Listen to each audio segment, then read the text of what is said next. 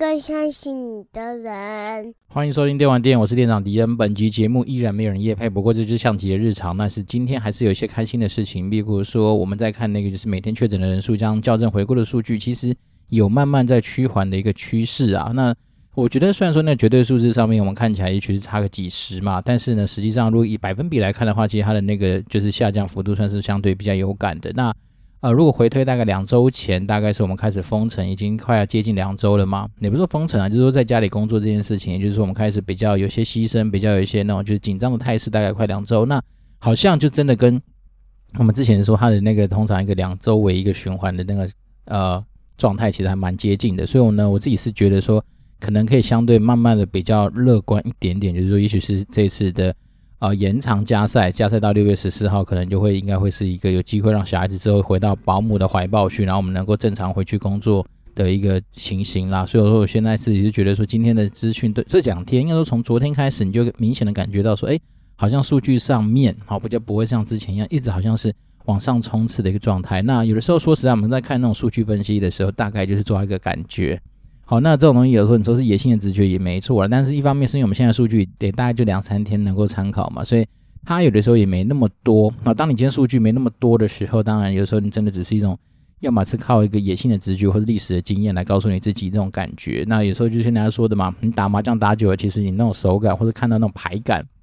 就是你起手式通常几吨的话，你大概就已经知道说你这一盘要怎么玩。那对，那有些人当然是因为随着，比如说你的金额大小啊，或根据于你的那个打法，可能都会有些不一样。像以前我有同学啊，跟我们打麻将的时候，只要是那种，因为我们打的很小，其实基本上我们算是那种平常平面卖打的人，所以我们也许等于说打个什么五十二十啊，他就觉得很小嘛。所以每次他打牌之后，他基本上都喜欢做大牌，因为他觉得说就算输赢他也没有太大。但是他说他以前有机会去外面的那种，就是可能会收费的地方打，那他说可能一次打是那种三百、一百，或是说更高的金额的。那他就说，那种真的打起来就会很紧张，或是很小心，甚至他那时候跟我分享说，其实很有趣是，我们一般正常来说，我们都会理个牌嘛，那他可能连理牌都不理，他就故意打花的。他说没有办法，因为他说你理牌的时候多少，呃，有些他们那种比较厉害的人，大概就能够从你的出牌的一些东西来猜出来出来说你现在可能的状态是什么。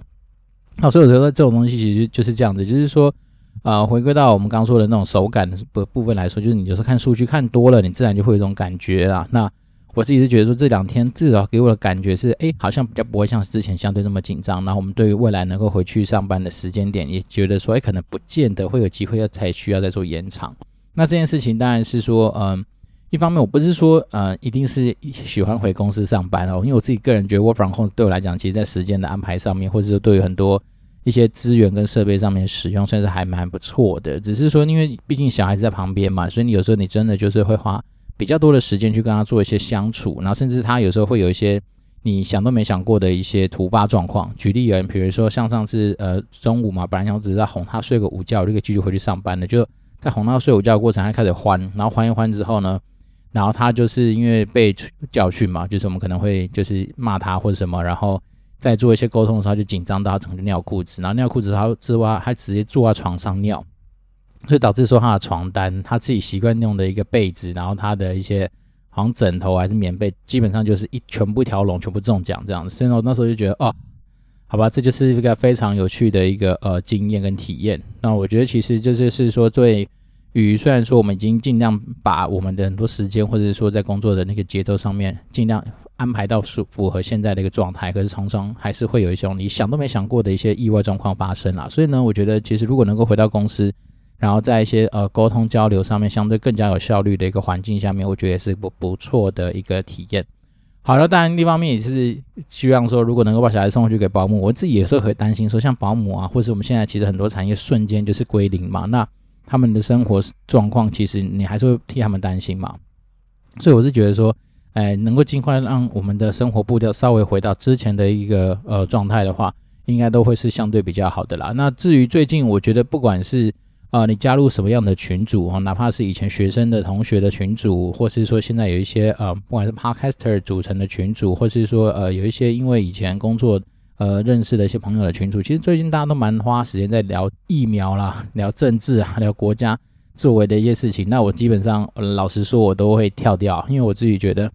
哎，我我想法比较单纯啊，就是说这种资资讯看多了，那大家都是各说各话为主嘛，甚至很多人就是充斥的就是比较多的那种，比如说腹黑啦、抱怨啊等等。那我觉得实际上它对于我们这件事情的帮助，或是他执行的状况，其实没有太大的一个成效的时候，我就觉得这种东西对我来讲，它就是一个口水啦。那我觉得我比较不会花时间去看口水，是因为我也没有那么多心思去消化这些东西。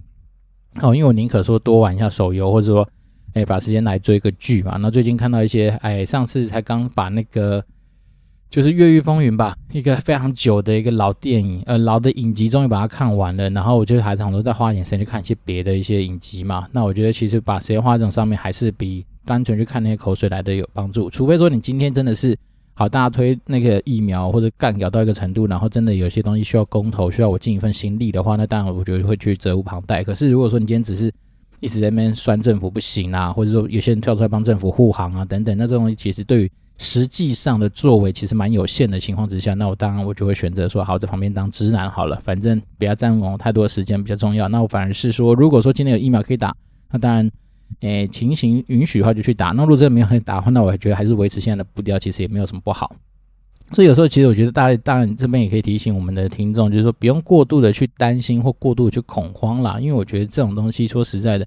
尽我们所能能够做的事情，就把它做到好就好了。比如说，我们需要打疫苗就去打，如果没有打疫苗，那至少在我们现在的，因为其实说实在，你居然没有疫苗打，你也就是维持现在这样的状态嘛，对不对？所以你只是维持这样的生产状态的话，你不太需要因为一个你可能没有办法呃达到的事情呢，就去担过度的担心或恐慌，而影响了现在生活的步骤。好，因为往往我觉得有时候我们人性就是这样，我们就会担心一个别人有打，我们没打，然后可能在某方面说也许输啦，或者说可能也许某方面来说你多了一些其他的一些风险考量，然后导导致说你现在自己过得也是不是很开心，或心情受到影响，那我觉得这就有点可惜。所以我就觉得说，换个角度想，理性的思考，你就算没打到疫苗，好，但是你还是现在你这样子没有打疫苗的状态，你还是在过生活啊。所以不用去为了，就像那啊，以前成语说的什么杞人忧天吧。对，有时候这种状态不太需要这么严重了，所以我自己是觉得说，诶，就是维持好自己的生活步调，然后该注意的东西注意，其实就已经够了。好，当然你不能不能说你这现在可能疫苗相对没打，可是你又天天跑出去，然后想要去啪啪走啊，然后想要到处去接触人什么，那当然我觉得这就是有点本末倒置。所以呢，如果可以的话，当然就是这段期间，诶，还是先习惯一下，就是宅在家里的这样的生活啦。然后宅在家里的生活，就像我上一集说，其实要做的事情可以做的事情很多。好，最近我自己花的蛮多的一些时间去逛网购，我觉得这样好像有好有坏啦。网购的那个当下按下去买东西的瞬间是那种快感，是还蛮不错的。只是我现在买有些东西都是预购的，所以他要拿到的也不会是短期，所以可能要再等等。不过我就觉得说，好啦，反正生活你总是会找到一些出路。那这东西就是分享给大家。好，那今天呢，就是想说来分享一个我最近在工作上面，我觉得可以拿来跟大家分享的一些做法。主要是因为我的工作最近我的专案开始推展了，然后要去跟一些厂商做一些沟通。那毕竟每个公司其实通常正常公司都会有一个所谓的采购办法嘛，就是说当你今天要决定你要合作的厂商的时候，你可能会有一些必须要去经过比较的一个流程，然后在比较流程里面可能就会有很多讨论的空间跟好讨论的一些呃状态发生。那我那时候就在想说，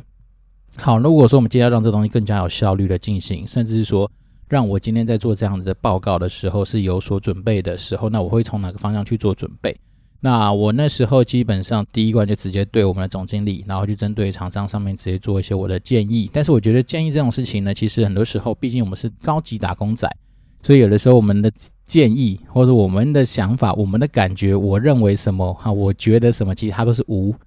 太多价值或者无参太多参考性的啊，因为毕竟。我相信人与人之间的沟通是来自于说，第一个是你要建立你的信心跟信任度。那信心跟信任度，有的时候除了是说要更长时间的合作，然后透过你的战功来去增加别人对你的信任之外，那在这东西可能也许我们刚开始合作没有太久的时候，我们就必须要有所本。所以有所本就是说我必须要去找到一些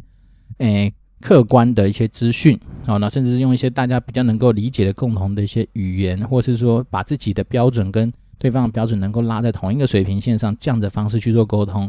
某方来说就可以增加别人对于你的信心跟信赖程度。好，那信心跟信赖程度，除了说当然你提供的是相对比较有价值的资讯跟知识之外，那另外一件事情就是你可能考量的层面是相对比较完整、相对比较多的。那当你把这些东西就是在质跟量上面都能够关注到，或是都有留意到的话，相对来说，你在整个简报或者沟通的过程里面，就有机会比较能够让大家觉得说，哎，你今天是有所准备，然后在你的资讯的整理上面，其实它就会给你比较多的信赖感。好，那那时候我大概是因为想到说，既然我们是要来确保说我们的专案到时候能够符合我们的期待，就是如期如职的能够上线，能够产生嘛，那当然我就会从专案管理以前人家说过一个什么金三角吧。虽然说我没有去上过什么呃 PMP 太多的课程，我也没有拿到 PMP 的证照，但是我也做过 PM 很多年，所以我说 PMP 的证照，一方面是我蛮我蛮佩服能够考到这些证照的人，因为我之前有去上过类似那种，好像是那种补习班式的教学方式，哇，每次就是那么教你怎么解题，然后呃他们什么什么，反正就一堆名词，然后一堆解法什么，我觉得真的是太厉害。像我同事有些有考过，真的是真心佩服他们。好，但是我那时候就依稀记得说，反正你影响专案的一个。呃，通常那三角形就是价格、品质跟那个时间嘛，这三个东西它其实是要互相会有一个就是平衡的一个状态。也就是说，你今天通常有的时候你很难去让自己说，哎，我又拿到最便宜的价格，然后在最快的时间之内，然后拿到最高品、最高水准的品质。这件事情其实它有某方来说是互相取舍的一个平衡状态。所以有的时候，其实你希望能够快速的产生一些东西，也许你的价格就变得比较贵啊，但是可能品质就必须要有所牺牲。所以呢。我那时候就基本上就是用这样三个东西去思考，所以我那时候就先在呃厂商给我的一些回应的一些资讯上面，我就去做一些算是我觉得相对算是嗯、比较无趣，但是就是一些然后觉得说看似无聊的一些资讯上面的写法的列的条列啦，比如说我什么时候开始跟他联络，他什么时候跟我回报，他回报的比如说呃方式啊，比如说是用 email 呢，还是用透过 line，还是说有打电话给我，然后再来是说他回报给我的内容是。呃，哪些的一些细项或指向，好，然后就把这些东西都清楚的条列起来，然后当然就会收集到他们给我们的报价嘛，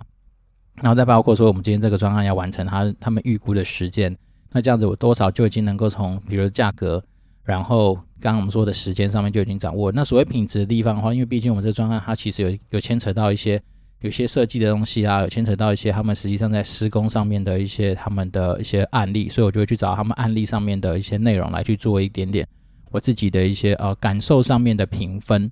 好，那我觉得整整体来说，我最后就拉出一个评分表。那我评分表上面就有包括说，诶，这家公司他们比如说呃这些厂商他们在实际上他们以前完成的案例上面的一些设计美感是怎么样啊？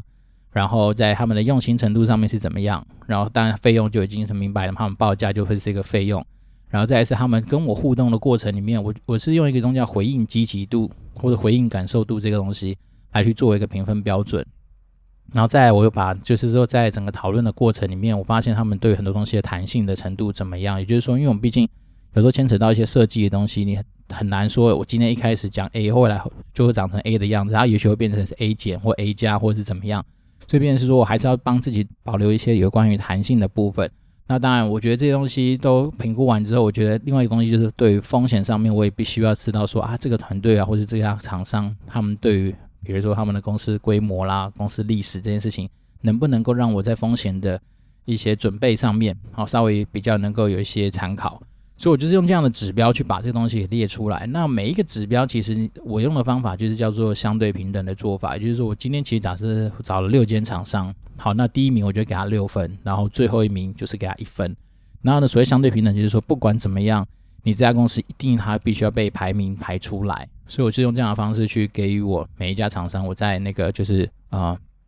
得分上面的一个条列。那我就这样把它洋洋洒洒每一个就这样把它排名排完之后加总一个总分。那你们就知道总分越高的，它代表说它的呃各方面的条件应该相对来说比较好。然后这些东西呢，将你把它展开之后，我们刚刚不是讲嘛，从一些设计的范例，然后到一些呃最后那公司规模这些东西都把它弄完之后，你就会得到一个总分。那总分里面你就会知道说哦。他这家公司之所以强的地方在哪里？好，他胜出的地方在哪里？那他可能弱项在哪里？那你就可以用这样子的一个分数参考之后呢，再能够展开一个所谓的说明表。那通常很多时候跟老板报告，他也许当然你说给他一个绝对数字，他会看，看完之后他一定会问说，那为什么你会给他高分？你会给他低分？那这时候你就可以把他的优势劣势给呃明明白的条列出来。那这真的其实说实在的，这个东西这个动作在做的过程里面啊。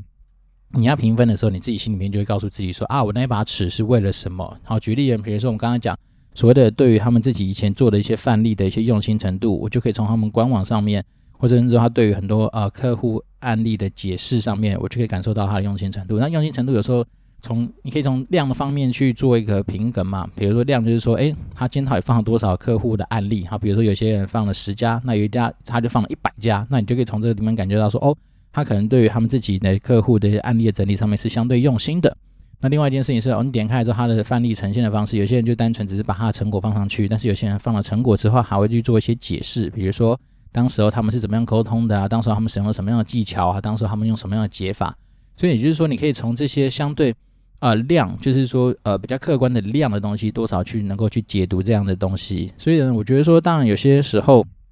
为什么要用评分表的原因，对我来讲，其实是说因为。我们的感觉通常来说，一开始就讲嘛，我自己觉得，我的认为，我的感觉，其实它是没有价值的。但是我们要让这个东西的那种感受度，能够有效的幻化成一些大家比较能够理解的一些数据。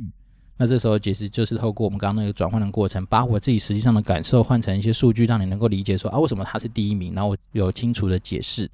然后这个东西能解解，就是说你把它完整的呈现之后。那我们刚刚不是讲嘛，你会整理一个所谓的优势跟劣势表嘛？那你在里面，你就可以知道说，哦，哪一家公司也许它真的是，也许什么东西都不如人，好，但是它的价格就是特别杀，特别漂亮。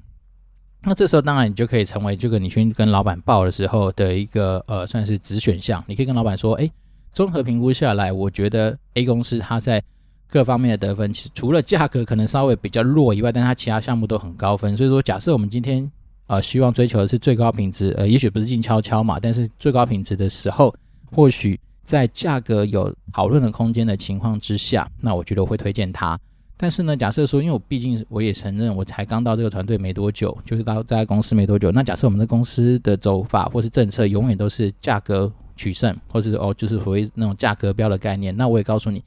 那谁谁谁会是价格最低的一个选项。那这时候，其实我在跟他报告的同时，我并不是单纯只是跟他讲说啊，我讲完价格最低，然后就是品质，也许他会有些堪忧，我就结束。我会跟他讲说，那其实如果说是我们家我们公司真的就是要走价格标，好，那虽然说他这家公司也许在很多的品质上面或者回应的方式上面，都会让我觉得稍微比较呃担忧的话，那我自己的备案会是什么？我会用什么样方式来去应应，或是说去面对这样子的一个状况？所以那时候我其实连备案我都已经跟老板报了，比如说我会讲说，哎，虽然说它的设计方面可能会让我觉得说可能比较有一些顾虑，好，那这边当然就会，我觉得说我会用我自己的一些范例，或是我会把我所期待的东西更加的，就是比如说别人我也许是放七十分的一个心力，那对他来说可能会放到一百分，甚至一百二十分的一个紧迫盯人的程度。也就是说，如果你对这方面比较没有一些强项，好，那很简单，那就由我来去。辅导就是去帮这个东西做一个加分的动作，那再来是说对于回应积极度啊，回应积极度这东西啊，我刚刚一开始之所以讲到说，我会把我什么时候发出这个需求给厂商，厂商什么时候回应给我，然后他用什么样的方式回应给我，然后他在回应的内容上面提供了什么样资讯给我，我对把它列入列条列下来的一个原因，就是因为当我今天要跟老板解释说，我认为这家公司它的回应积极度上面是满分的时候，是第一名的时候，为什么呢？因为它可能又快。好，回应的东西又多又详细，然后甚至是说在回应的方式上面很多元，比如除了 LINE 的一些快速回复之外，他也愿意打电话来做一些比较详细的一些讨论。所以这些东西诸如此类的东西，我记录下来之后，就能够成为我今天跟老板报告的时候的一所的所谓的有所本。那那这东西大家呃，其实大家以为说很花时间，其实不会。我从就是因为厂商陆陆续续回应这些东西嘛，但是我从一开始跟他联系的时候，我就做了一个 Excel 表，那我就把那些东西只是做一个填空的动作，然后填完之后，我大概就是花个半天吧，也许是一个小时还两个小时，就有机会把这些资讯做一个很快速的一个收敛。那我觉得这种时间的花费就还蛮值得的，因为当我今天这表一拿出去跟老板过的时候，基本上。我们讲完之后，他的答案跟我的答案其实都蛮接近的。然后通常我也是把一些就是所谓的呃，我刚想到的一些备案，我都已经跟他报告过。那这一切的一切，就是要营造一件事情，就是让他觉得说，嗯，我们在准备上面基本上都想到蛮详细的东西，而且都想的方方面面都早都有考虑到。对，那当然我觉得这种东西是，毕竟他对你有信心的，他对你有些信赖的时候，通常你在讨论很多事情上面就会相对比较好推动。好，然后另外一个东西，我那时候在整理那个所谓的优势跟劣势的比较表的时候，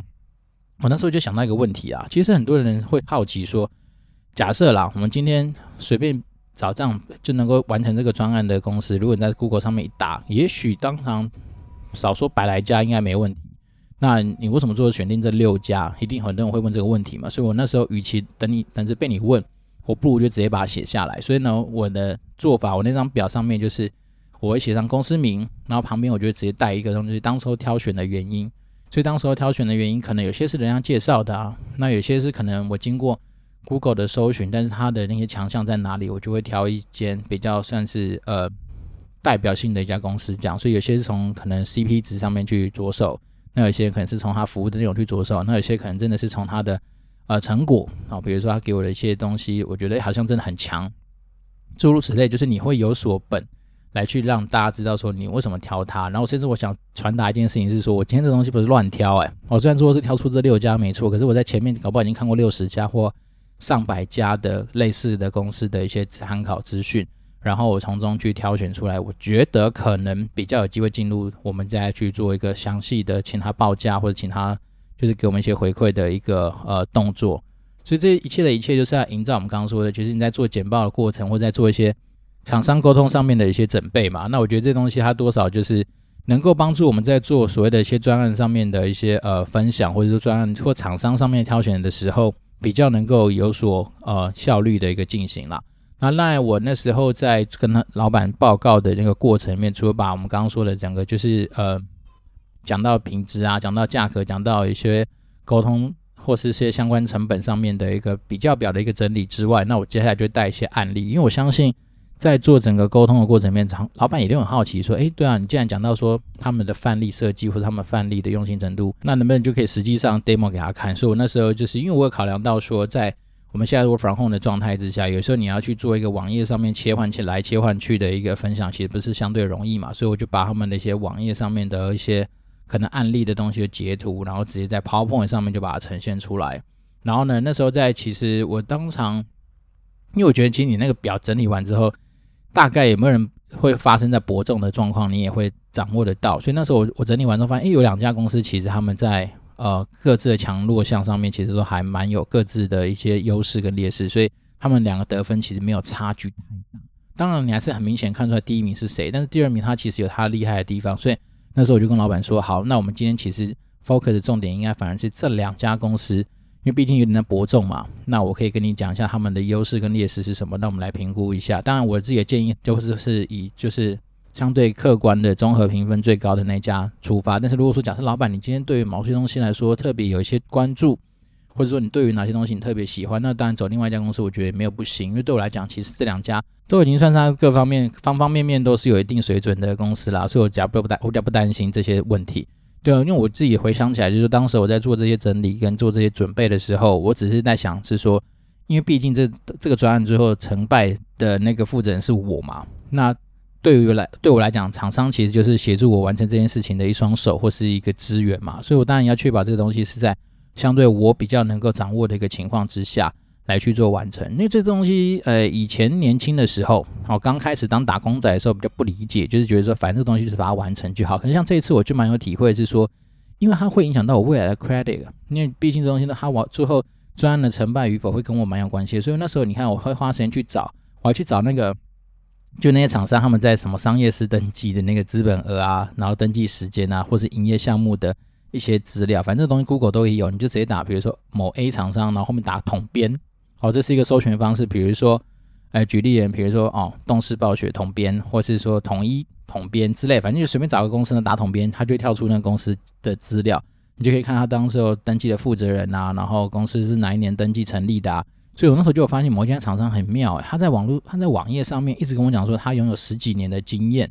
好，但是实际上我去查说他总共大概就是登记的资本额也没特别大，然后他是呃二零一六年才成立的，所以代表说，哎，为什么你登记的公司只要是只有五年？当然，我觉得有可能发生一个状况是说，可能网页上查到的公司它是一个 A 的名字，但是我去查到的商业司的名字跟它是同样的类型的服务内容，但是名字一模一样，那我只能说。假设真的发生这件事情的话，那就只能说他打运气不好了。我宁可错杀哦，也许他真的是千里马，但是我宁可错杀，我也不敢说贸然的去把他列入说啊，到时候万一用它，然后会比较担心。这个东西其实也跟我们那时候在想说，我们今天在用人的时候，其实也类似啊，就是说你有时候真的会不幸的去因为那个人当下的一些状态或者什么，然后错杀了一匹千里马，也说不定。但是我们就说嘛，我与其错杀千里马，我也不可能说到时候万一啊、选择用它，然后反正反而产生了一堆我想都没想到的一些问题。所以呢，其实有时候在挑选厂商的过程里面，除了在乎它的品质产出之外，那我觉得风险的控管上面本来也会是蛮重要的。因为我印象中有一些人有听过一些案例，尤其是那种行销合作的一些案例，就是当然最坏的情况之下，就是说你今天的案子整个死掉嘛。比如说那厂商就来诈骗的，好，拿了你的定金之后，人就开始接下来你就联络不到他，那你其实损失了定金之后，那万一人跑掉啦，或怎么样，或到时候你的案子连完成都没完成，你你说这是最惨的状况。那有人当然就是说哦，收了定金，然后可能中间开始服务了嘛，然后你可能在做一些东西的时候，到时候要给尾款的时候，因为你大家就是很不爽，好，可能从在整个合作的过程里面就已经不是很愉快，然后东西弄出来之后，也可能不见得符合大家的期待，甚至有些东西没办法上线，然后大你了不起，你顶多只能是扣一下他的尾款不给他嘛。可是这东西其实我们其实真的说实在，今天当我们要 run 这个专案的时候。我们本来就不是说非常很 care 说我们今天在价格上的花费，而是我们希望是真的是能够有效的把我们所需要的东西给产出，然后因为这样的产出能够产生更多的一些商业上面的利益嘛。所以我真的会觉得说，有时候这个东西其实大家听起来应该也蛮熟悉。你到如果有在做一些呃房屋装潢修缮的一些经验的话，你就会觉得说这东西过程其实蛮像的。因为像我们家之前我呃结婚的时候，我们家就花一点花一笔预算。哦，然后去把我们家做一些整修，所以那时候也是这样啊，你要先付定金，然后中间会付第二次款工程款嘛，然后最后就就是整个验收完之后你会付尾款。那我是说，所以起来说这种这种东西啊，也是很多时候有些专案找厂商的时候，就是这种感觉了，就是说很多时候万一当有些你会牵扯到一些那种比较艺术类型的一些设计涵养在里面的时候，那当然红场评估的时候，通常有的时候还是比较感性层面的东西来去做一些思考，只是呢。我们今天在做一些所谓的评估跟判断的时候，当然也不能说完全都是靠我感觉，所以我们就是大概的大精神就是说，我们把这样的感受好幻化成一些相对客观的一些比较的方式，然后呢，用一个大家比较能够理解的共同水平来去做这样子一个沟通。所以那时候我在沟通这种过程的时候，我觉得还蛮顺利的啊，就基本上跟总经理在整个对谈的过程里面，他都还蛮认同的，就是说哦，懂了解，然后甚至他那时候嗯。看到我用这样的方式来去做厂商上面的说明啊，他甚至他就直接说：“哎，那你有没有跟谁谁谁去分享，或者说你有没有想要去跟谁分享，说这个套方式要去教他们啊，就是让其他同事也能够稍微学学这样子的一个做法。”那我就觉得哦，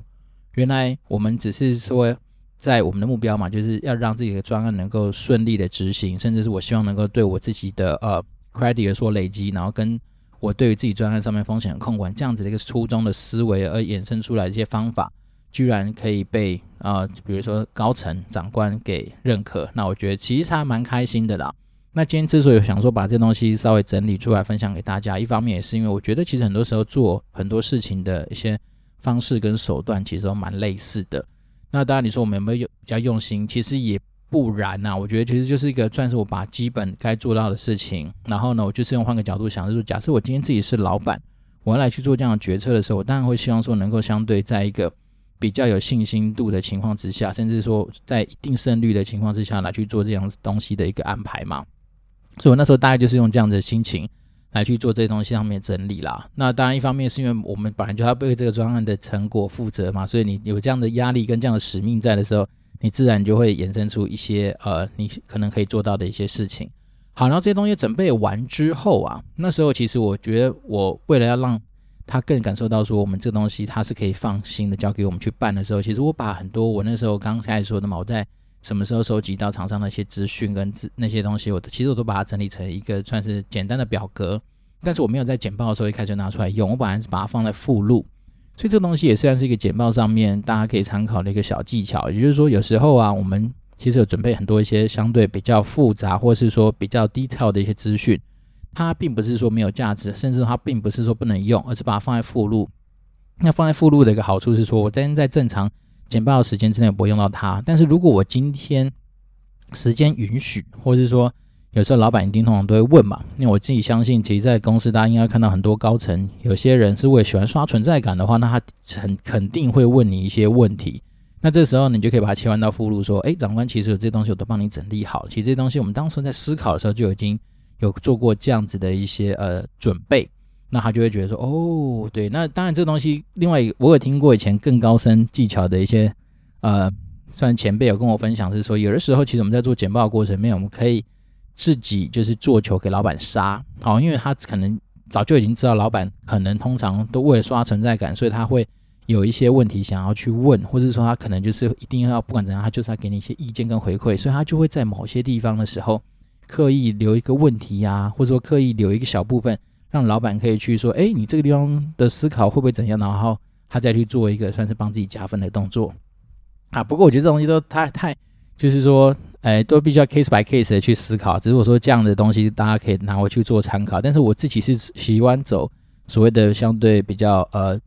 平稳嘛。你要说平稳也算是，就是我希望说能够让我在啊、时间允许的情况之下，然后尽量把我想要传达的一些呃东西，在一个有架构、有系统的方式上面去跟你做一个沟通。所以我自己每次在做简报的时候，我一开始其实都会花一点点时间，先让大家知道说，哎，我今天要做的整整个架构大概会是什么。所以呢，如果就是说回归到我们这一次我在跟老板报的时候的一个架构啊，我那时候自己给自己设定的一个想法就是说，我其实就是先告诉你说，哎，我到底找了哪些厂商，然后我就用公平的方式去盘点他们每一个厂商的优缺点。那当然在这件事情就是说，哎，我在说明这些指标的时候，我是让你你知道说我这些指标并不是随随便便定的，而且这些指标在评估的过程里面，其实我都自己心中都有那一把尺，然后那把尺是什么，我都让你很清楚的知道。然后最后呢，我当然就会从各个面向，比如说我们刚刚说的，如果假设公司愿意在啊、时间或是说呃成本允许的情况之下，有一些对品质上面的一些期待的话，那我觉得综合评分是最高分是谁？但是如果说假设我们今天只在乎唯一的哈、哦，比如说最低价，那当然最低价的那个答案会是谁？那当然也有公司是说不要跟我讲成本，也不用跟我讲说品质，我只要最快能够完成的。好，那当然。就是可以去评估说谁的工期最短，就是一个可能性。那但是对于我这次的案子来说，呃，工期只作为我筛选掉其中两个厂商的一个呃依据啦，因为他们两个厂商报的时间比较长，那它确实已经超过我那时候设定的一个门槛。对我来讲，这次来说工期不是影响的关键，工期对我来讲它就是一个门槛。那你只要能够达到就进来，那达不到的话就算。所以并不会说你今天在厂商然后多多了五天，或者说少了五天，或者比较怎样。会成为你决定的因素，我觉得倒是还好。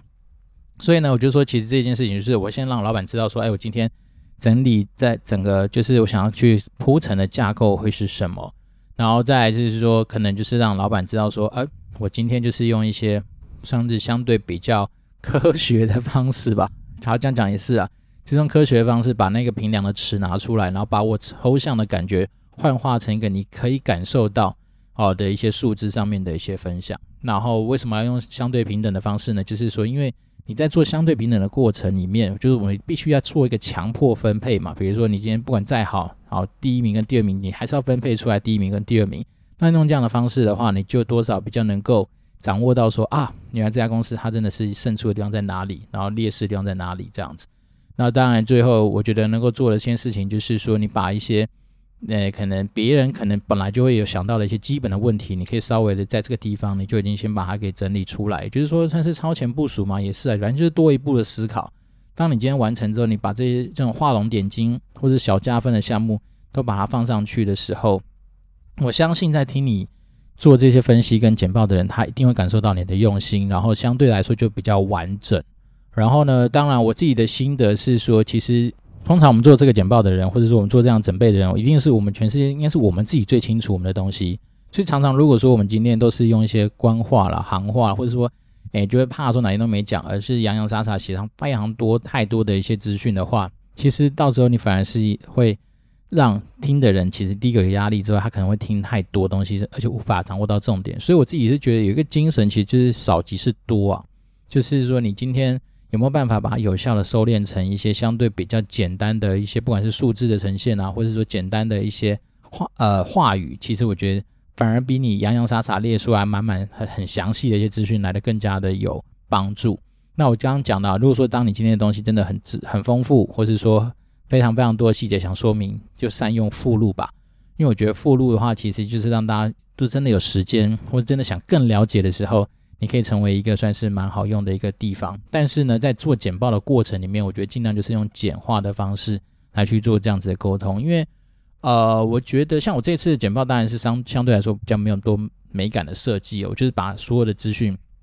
大概一页，我就只用一页就把我刚刚说的东西都把它呈现出来了。所以呢，变成是说。每一个环节上面的数字的呈现啊，或是每一个资讯上面的提供，我都已经有精简再精简了。所以我觉得比较多的时候，反而是因为我今天它对我来讲就是一个跟老板简报的工具。那我今天就是利用它，然后利用我的时间来去做很多的说明。然后会后，我当然就把这简报给老板。他其实听过我这些东西之后，他就要来看，就把它当当把它想象成它就是个 memo，或是他一个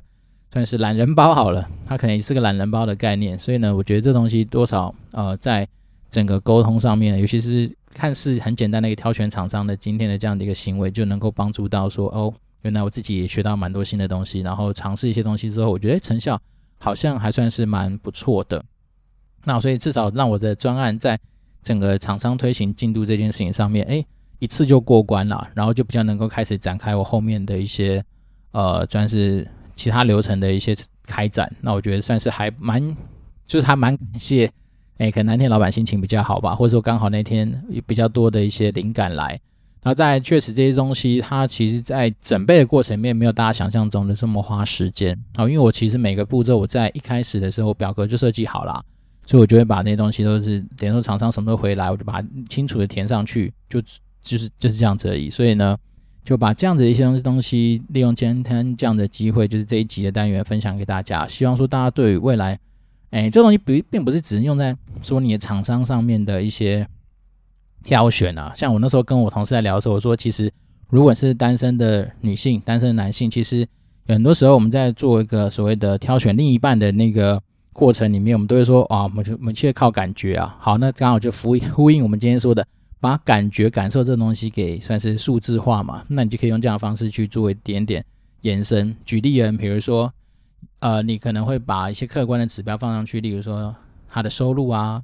他的家庭关系啊，那他的人生观啊、价值观啊、身高啊、体重啊、外表啊，那这东西当然就是这种指标，就是看你自己在乎到底哪些啦。你就可以把它一个一个指标给列上去嘛。那列上去之后，假设今天追追求者众哈，三五个人或者多少人，就可以把每一个人做一个相对平等。那你做大概也会得到一个。你可以参考的一个评分表。那所谓评分表，就是说你可以至少知道说，诶，这个男生他吸引你的地方是来自于他的外表呢，还是说他其实外表也许相对像迪恩一样比较弱啊？但是迪恩可能在真心诚意上面啊，人生经验啊，或或者说对于价值观、婚姻观这种东西，也许是有点胜出的地方。所以我就是说，他就是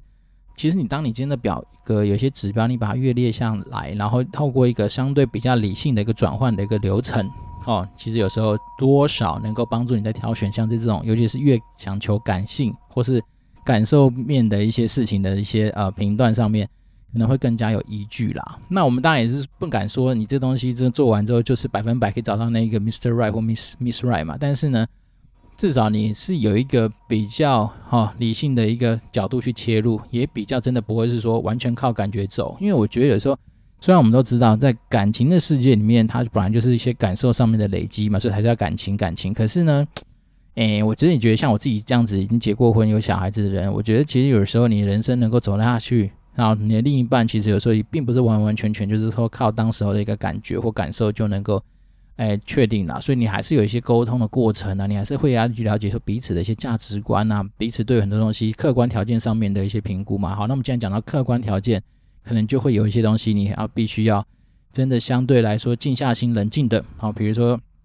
不是只是一直想要冲别人，或是一直想要去睡别人这样子的这些感受以外的东西。因为我们要讲的是，假设你希望的是一个长期稳定的一个呃，算是交往的一个状态嘛。那长期稳定这件事情，就代表说，其实你有时候一些人生的一些嗯，算是。比较需要去挑战的东西的一些克服，就就会发生嘛。比如说你没生过小孩之前，哪知道小孩子这种生物它会有这么多乱七八糟或者是一些突发状况？那甚至说不要说生小孩，光是两个结婚一起生活，可能有时候在生活习惯上面，也许就会有很多的一些需要去彼此包容啊，或者彼此磨合、彼此去讨论的一些事项嘛。所以这东西它多少都会影响到你。那再来是说，两个人一起生活啦，收入条件啊，或是说你对很多价值观的一些讨论，也本来就会是影响到两个人就是爽度的一些发想嘛。比如说你天生就是喜欢吃啊，假设每天都想吃芦丝葵，好，可是对方他就是真的就觉得说，我觉得吃卤肉饭就是一个，呃，还而且还不是胡须张哦，可能是那种路边摊卤肉饭，他觉得是种享受了。那这久了多少还是会。产生一些，你就啊，我好久没吃芦丝葵，你会痒啊。那他就觉得你干嘛天天吃芦丝葵？我觉得那个好贵，或者也没有特别好吃，诸如此类的那种人，当然就会比较比较不适合啦，对不对？那当然，假设说你今天换个角度想，如果你今天目标很明确，就是想要睡一发就跑的话，那当然，诶，这东西也许你可以不用去想。好了，反正就是总是总而言之，这些东西回归到原点，就是你还是会有你当时候去评估这些一切一切东西的目标。好，那你可以根据这个目标。展开你底下所搭配的，不管是方法啦，或是说一些我们刚刚说的一些指标上面的设定啦，或者是说你在沟通方式上面的一些评估都可以。好，所以今天讲的，诶，没想到今天讲的比较多，诶，讲的比较久，不过没有关系啊，因为毕竟我们又是没有新的留言，所以我就想说，就把这些时间好好的来去做一个这样，我觉得今天我自己自己觉得最近可以拿来就是在工作上面挖出来跟大家分享的一个，算是又牵扯到一些行销。又牵扯到一些呃专案管理上面的东西，又牵扯到一些算是你可以去触类旁通，用在自己不管是什么样子的一些案子上面的一些呃做法啦。那当然，我还是期待是说，如果说你今天假设就是一个单身的人想找另一半的话，那我自己觉得，其实人生来说，另一半本来就是一个很重要的角色。那这件事情确实也除了用费洛蒙去思考之外，还是必须要。比较务实的一点点看待一些就是一些事情，当然你不用做的那么鸡掰，就是说你还要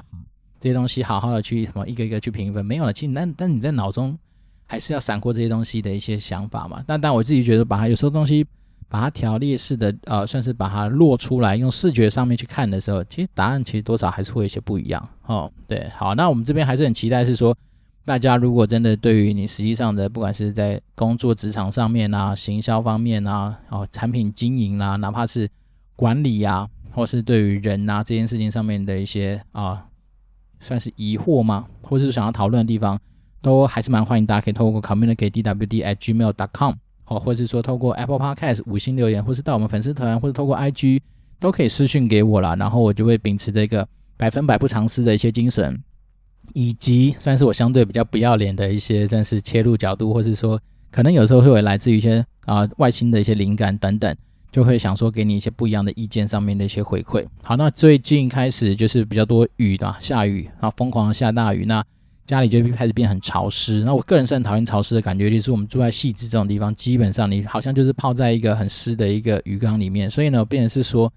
哎，除湿机就开始运作了。那最近的天气也不是非常好，所以呢，我相信多少还是会影响到一些我们在面对外面窗户外面世界的那种心情。但是，好，因为是这样的情况之下，搭配着现在疫情可能开始开始有一点点曙光的情况之下，还是希望大家能够保持一个算是比较正向积极的态度。那我今天在录这一集的过程里面，我痛风又发作了，所以我现在其实一直处在一个膝盖蛮痛的一个状态。那我自己大概觉得说最近。会有这样的的状况，可能还是跟我吃的那个一些药有多少一些关系，所以我自己也会做一些调整。好，总而言之呢，就是希望能够跟大家持续保持一些比较正向、正能量的一些沟通跟一些互动啦。那如果什么问题的话，我这人都是呃竭诚的欢迎，能够帮大家服务跟跟大家做一些交流。那我这边是电玩店，我是店长迪恩，那我们就持续保持联络了。先祝福大家一个愉快的一周，拜拜。